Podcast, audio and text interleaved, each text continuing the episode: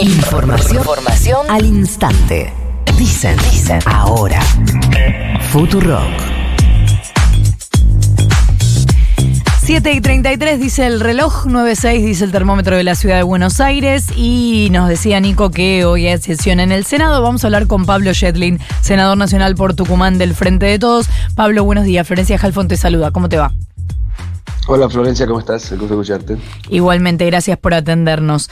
Em, bueno, en principio, ¿cómo ves la sesión de hoy? ¿Va a ser larga? ¿Van a, van a recibir el suficiente apoyo al margen de si tienen eh, los suficientes votos propios para este régimen autopartista y automotriz, para los incentivos a mm, la construcción, en fin? No, va a ser una sesión, me parece, relativamente corta de, lo que habitualmente consideramos. Empieza a dos y media de la tarde.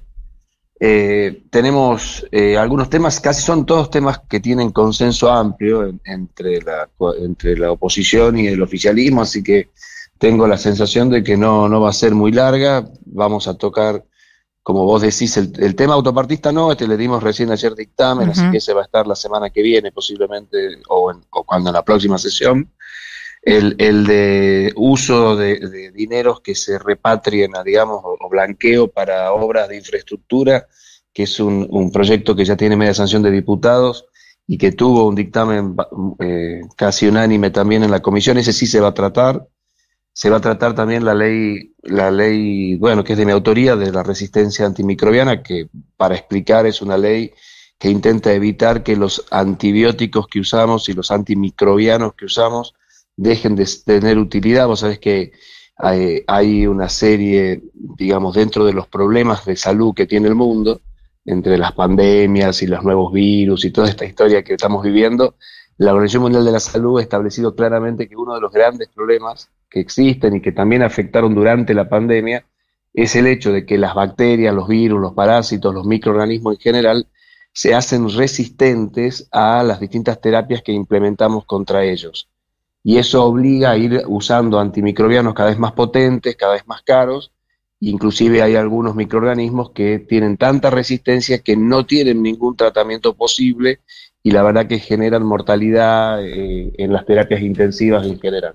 Es una ley que entonces arma unidades de cuidado en los centros de atención de salud para y, digamos comités de infecciosas para evitar las infecciones asociadas al cuidado en salud.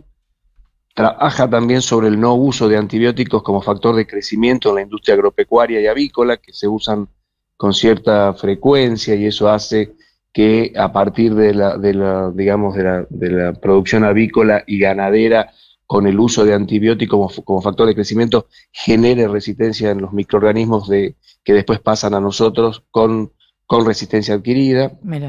Y también algunos cambios que son por ahí los más, los que la población va a sentir más, y es que los antimicrobianos se van a vender en Argentina con receta archivada, o sea, con doble receta, no se va a poder comprar antimicrobianos sin receta, va a tener un régimen muy parecido al que hoy usan los psicotrópicos, para que la gente entienda. Eh, los, la cantidad de tratamiento en cada cajita de antimicrobiano va a ser todo el tratamiento, no va a, no va a haber cajitas de 5, 6, 8 comprimidos cuando el tratamiento dura dos semanas o tres semanas, va, va a ser completo, eso es una obligación de la industria. Van a tener un pequeño cartelito que diga este, este medicamento genera resistencia antimicrobiana y se suspenden también las muestras gratis que no sean de, de contenido total del tratamiento, ¿viste? Muestras gratis de uno, dos, dos comprimidos.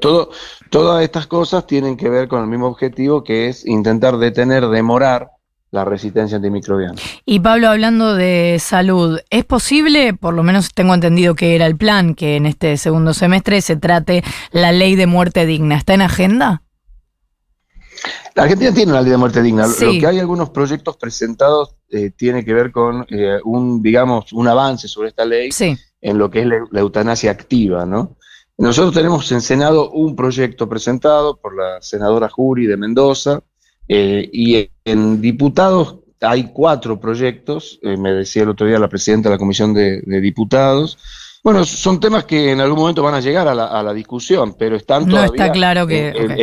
En, Senado por lo menos no, porque recién se presentó el proyecto, creo que la semana pasada. Claro, no, es Quizá diputado, lo tiene un poquito más avanzado, así que por ahora no. Eh, Pablo, ¿qué tal? Nico Fiorentino te saluda. ¿Va a tratarse hoy también el consenso fiscal?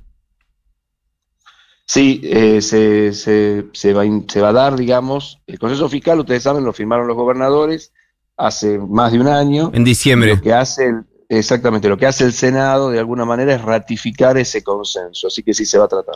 Y es un, me, llama, me llamó la atención que haya demorado tanto el tratamiento de algo que eh, entiendo tiene acuerdo de todos los sectores. ¿Es un pedido de los gobernadores incluir esto en el, en el temario?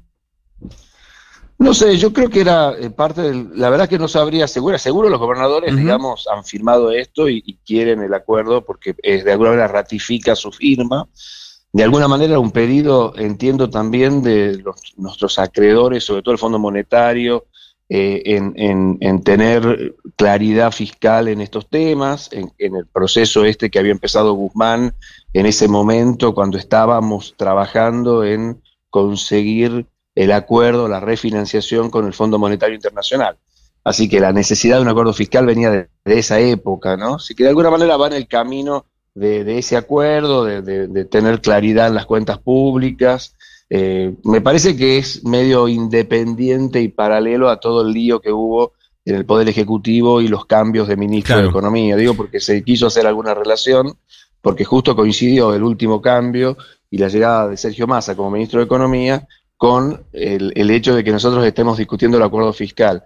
Pero me parece que, es medio independiente y que en definitiva lo que hace es, dar alguna certeza de no, de no endeudamiento de las provincias, de no aumento, eh, de, de no aumento de los impuestos provinciales, de intentar no superponer impuestos provinciales, municipales y nacionales. El acuerdo fiscal va en esa línea, eh, la no emisión de deuda, de deuda provincial que eran requisitos, más allá de la lógica que tiene esto en un país que está en crisis económica y todo, eran también requisitos, entiendo, de, del acuerdo con el fondo.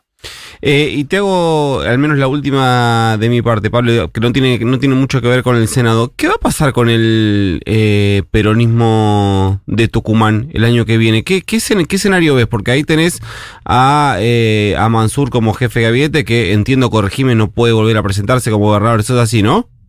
Así es, así es. La constitución le impide ser gobernador más de dos veces seguidas, ya fue dos, así que está terminando su último, su último periodo. ¿Y qué escenario hoy, hoy, está, sí, el vicegobernador a cargo hoy de la gobernación, dado Mansur está como jefe de gabinete, Osvaldo Caldo, es seguramente una de las figuras más, más potentes como para ser candidato a, a la gobernación, más allá de que, por supuesto, habían tenido una interna muy peleada con Mansur en la elección anterior eh, la sensación de hoy es que están eh, con la situación arreglada entre ellos y que Jaldo se presentaría posiblemente como por lo menos uno de los candidatos seguros a gobernador. Eh, y no sabemos bien qué va a ser, cuál va a ser el rol de Juan Mansur, que él podría ser vicegobernador, eso es una cosa que la constitución sí le permite, o no, no, mantenerse en algún cargo nacional eh, y, definir, eh, y definir entre ellos quién será la fórmula que complete el binomio ese. Pero me parece que en ese sentido, y dada también la situación política que hoy tiene el país, no hay mucho espacio para divisiones dentro de ninguno de los frentes, ¿no? ni de la oposición ni del oficialismo, así que van a intentar, me parece, en todas las provincias igual, eh, ir todos juntos. Pablo Shetlin, senador nacional por Tucumán del Frente de Todos, muchas gracias por habernos atendido.